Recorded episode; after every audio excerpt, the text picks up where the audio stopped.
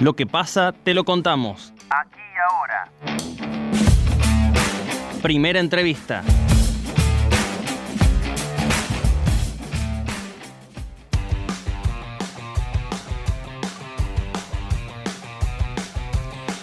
Por primera vez en más de 10 años, un prototipo de vacuna contra el virus de la inmunodeficiencia humana llegó a fase 3, la última etapa de ensayos donde se comprueba si el fármaco es capaz de inmunizar a la población con VIH negativo para impedir que se infecten.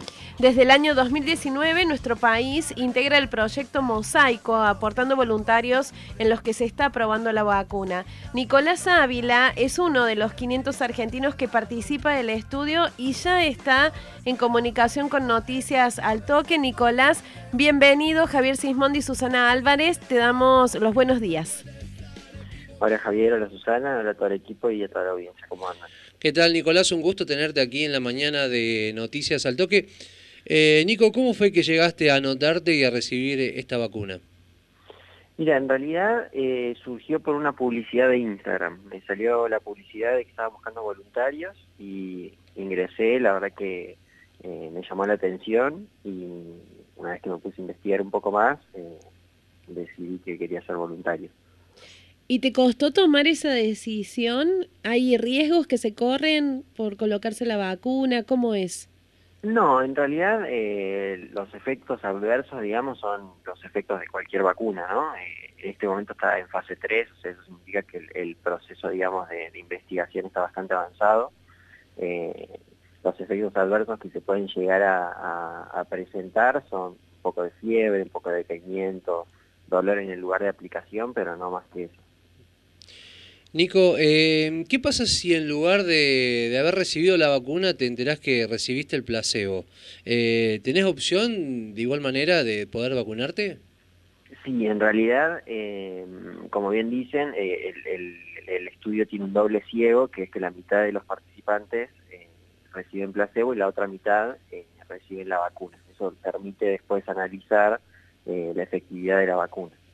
Eh, una vez que, se cumple el proceso, digamos, de, vacunación, que son cuatro dosis, ahí nos avisan si recibimos el placebo o si recibimos la vacuna, y eh, en el caso de que se compruebe la efectividad de la vacuna, eh, nos ponen la, digamos, en el caso de que se hubiera recibido el placebo, nos ponen la vacuna, y lo mismo, igual hablando con los médicos, nos contaban que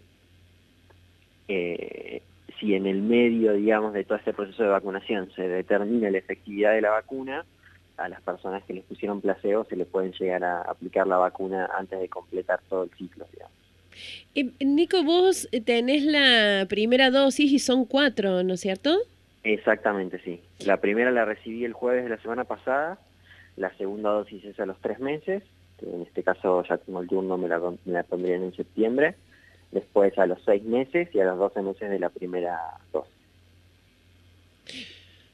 Eh, Nico, ¿crees que, que, se ha perdido un poco lo que tiene que ver el miedo con, con hacerse el test para saber si uno tiene la enfermedad? Yo creo que sí, yo creo que eh, ya pasaron 40 años de lo que de lo que fueron los primeros casos de HIV, ¿no? Y creo también que en ese momento todos sabemos que hubo un estima muy grande en todo lo que es la comunidad LGBT respecto a lo que es el virus. Eh, me parece que hoy por hoy eh, hay una campaña de concientización muy grande, si bien obviamente hay una desinformación muy grande sobre el tema, eh, les cuento una cuestión personal, en mi caso hubo hay una persona cercana a la familia que, que tiene HIV y yo me acuerdo que cuando era chico era todo como medio un tabú, ¿no? Como no se hablaba del tema, como que se sabía que había un problema, pero nunca nadie explicaba bien, y la verdad que a medida que fui creciendo y fui investigando un poco también porque me generaba curiosidad la situación, eh, ahí entendí un poco esto de que la información es poder, ¿no? Y, entender una cuestión muy básica de, este tema, que cuál es la diferencia entre VIH y SIDA, que no es lo mismo, que cuáles son los métodos de, protección. Eh, la vacuna lo que busca es, como decían ustedes, la, prevención de, la infección de, VIH, no, no, la cura, sino la, prevención. Entonces eso sería como un método más de cuidado.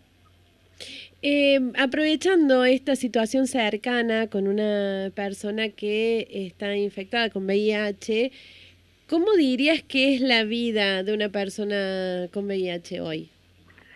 Yo creo que con los avances que hay hoy por hoy, la persona, la, digamos, la vida de una persona con VIH es una, una cuestión, eh, digamos, cotidiana, normal, te diría, digamos. O sea, si la persona, por eso también es la importancia de, la detección de, la infección.